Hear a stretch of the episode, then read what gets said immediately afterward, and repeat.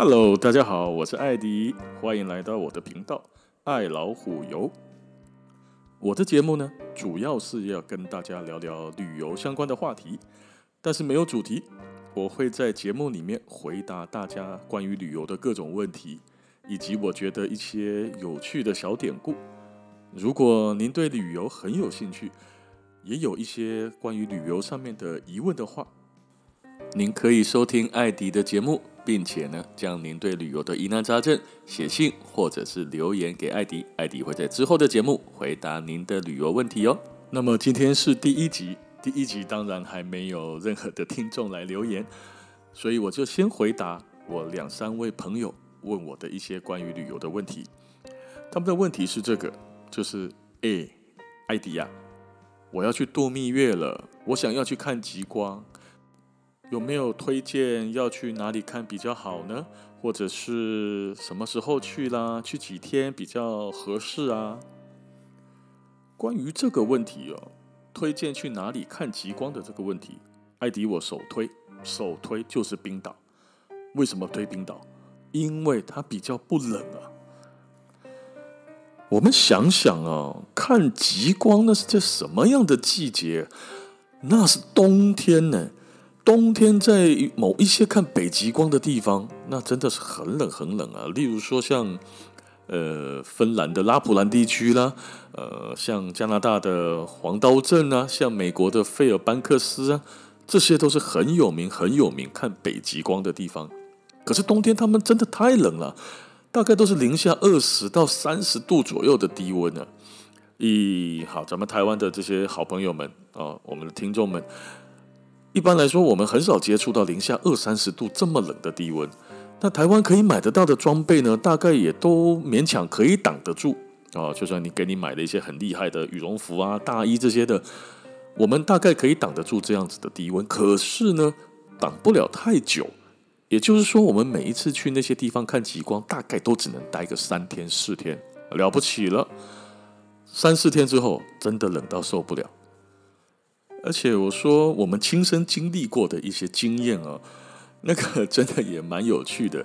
就假设我们在那个那么冷的地方，零下二三十度啊，大家知道啊，眉毛啊、睫毛啊、身上有毛的地方，通通会结冰啊。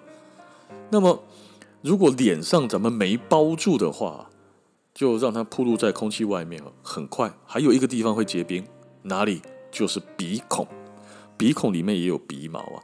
你想想看哈，咱们那个那么冷的空气里面，我们吸一口气，然后呢，呼气，在吸气的时候，鼻孔就结冰了。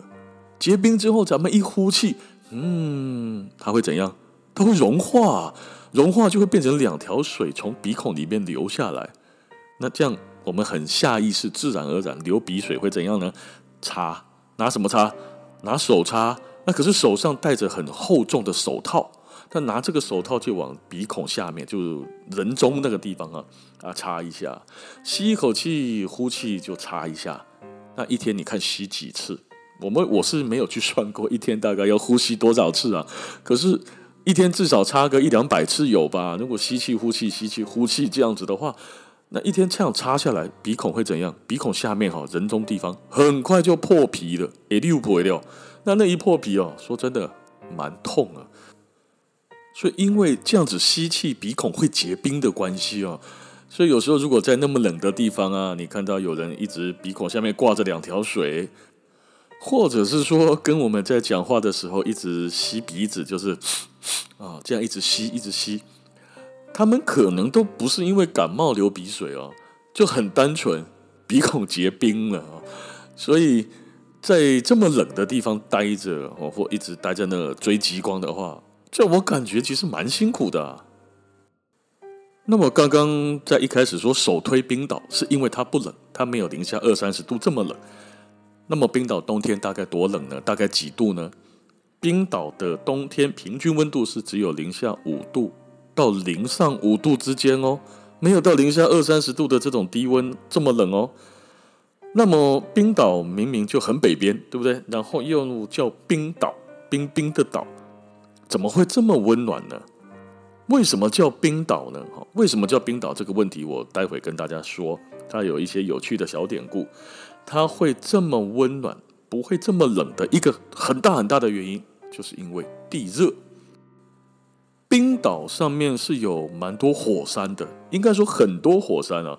它大大小小的火山大概将近有三百座之多啊，其中被认为是活火山的还有将近四十座左右哦，所以火山非常非常的多。那大家如果还记得的话，在二零一零年，在欧洲因为火山灰爆发哦，因为火山灰的关系造成航班大乱的这个火山灰，就是冰岛南部的火山喷发出来的哦。那因为有这个地热的关系，就让整个本来是很寒冷的气候，因为地热加温的关系，它就变得不那么冷了。这个有点像大家如果有去中国的东北啦，或者是韩国啊，去韩国旅游的时候睡那个度假村，度假村它睡的都是炕嘛，就下面呢有热水管哦，就整个地板呢是热热的，外面即便下大雪，里面那个地板是热的呢，就让整个房间变得比较温暖。诶，冰岛的的地热的那个火山呢，大概就这个概念，地上是热的，让整个环境就变得比较温暖了。那么也因为这个地热的关系哦，让这个整个在冰岛追极光呢，就会比较舒适啊。否则想想看哈，光晚上追极光的时候，极光出现了，然后我们要干嘛？赶快拿手机、拿相机、架脚架、弄器材，巴拉巴拉，还没把东西弄好呢，手跟脸都冻僵了。所以，如果是在那些刚刚讲的比较冷的那些地方啊，只能待个两三天、三四天，就冷到受不了要离开了。那么，在冰岛追极光，因为比较温暖舒适，我们待的天数就可以久一点啊。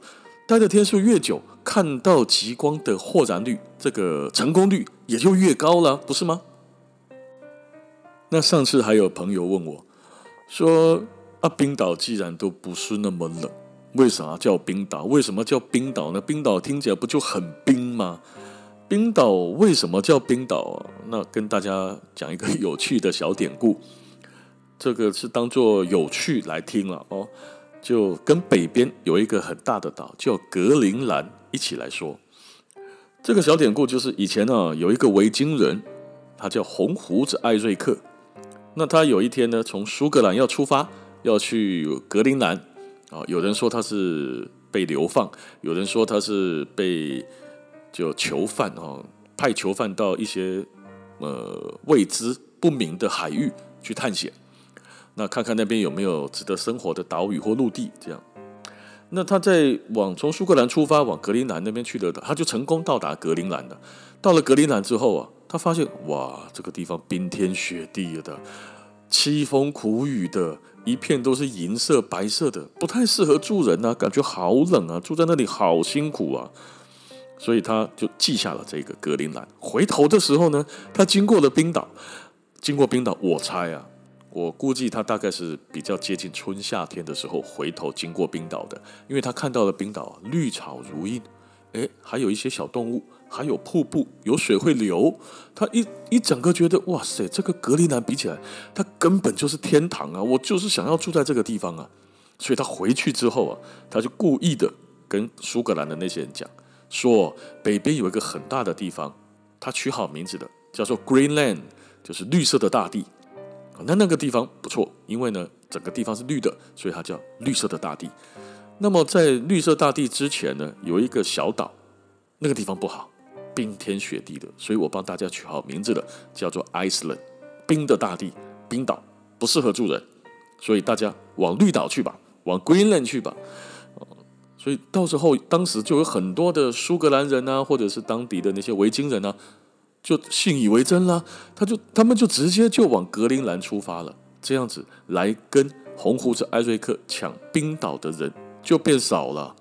这个是冰岛叫冰岛的一个有趣的小典故。那么说到这两个地方啊，格陵兰跟冰岛，其实大家没有发现他们的翻译还挺妙的吗？格陵兰的英文叫什么？刚刚讲 Greenland，Greenland，Greenland，它应该翻成绿地、绿岛才对啊，Greenland。那冰岛呢？冰岛是 Iceland。那么格陵兰的发音翻译呢？它是音译。Greenland 发成格陵兰，那冰岛它却是意译 Iceland 翻成冰岛。那假设格陵兰的翻译要叫格陵兰的话，那冰岛应该叫爱斯兰啊。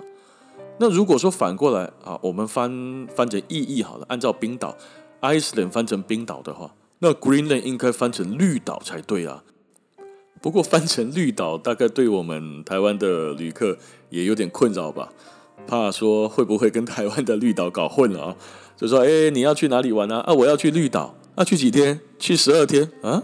绿岛为什么要去十二天？哦，我要坐飞机很远很远的那个北边的绿岛啊，这样解释起来也挺麻烦的。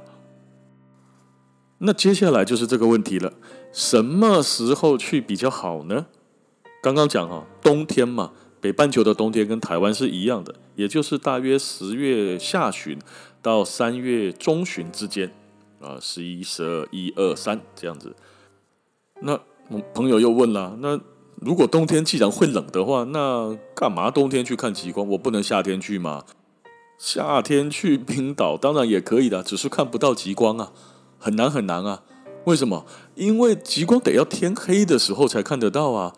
天亮的时候，即便天上有极光，我们肉眼大概也看不出来啊。所以一定要等到天黑才看得见。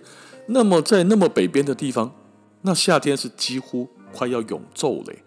大概每天的天黑时间只有三到四个小时，怎么追？所以当然得要冬天的时候去喽，因为冬天相反过来啦，冬天的日照时间很短，平均来讲啊，大约是早上十点左右才会天亮，到下午两点多三点，哎，又天黑了，所以每天的天黑的时间非常的长，那。那么长的天黑时间，当然就比较适合我们来追极光啦。